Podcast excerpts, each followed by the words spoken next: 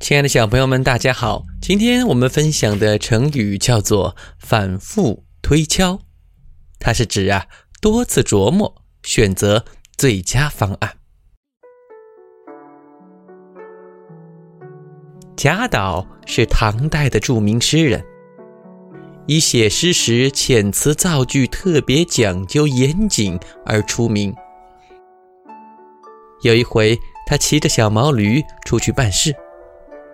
突然有了写诗的灵感，其中有这么两句：“鸟宿池边树，僧推月下门。”贾岛觉得这个“推”字似乎不太妥，还是用“敲”更合适些，但又举棋不定，拿不定主意。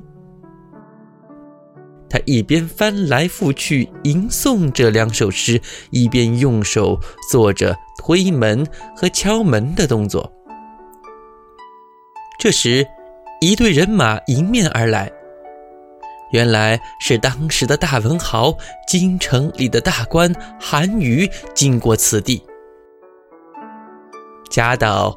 因为低头骑着小毛驴，痴迷于研究这首诗到底是用推还是用敲，竟然没看见前面的人跟韩愈的仪仗队撞上了。当差的揪着贾岛来见韩愈。韩愈听贾岛讲了推敲的诗句后，非但没有责怪他，还笑着帮他出主意。哈哈哈，我看呢，还是敲比较好。于是贾岛啊，听从了韩愈的建议。鸟宿池边树，僧敲月下门。果然读起来另有一番风味。小朋友们，你们知道这首诗是什么诗吗？猜对了，这首诗呀，就是贾岛写的《题李宁幽居》。闲居少林病，草径入荒原。鸟宿池边树，僧敲月下门。过桥分野色，移石动云根。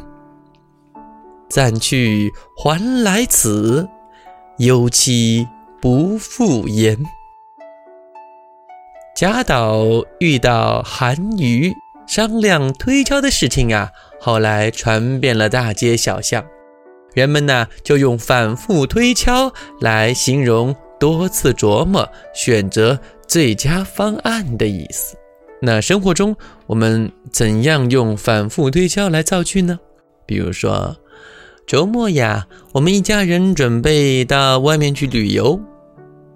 经过我们的反复推敲，我们终于把我们的地点放在公园里，一边野餐一边感受大自然的美。好了，小朋友，这就是反复推敲的故事。下一期呢，我们将为大家送来的成语是“负荆请罪”。好了，小朋友们。我是东子老师，我们下期再见。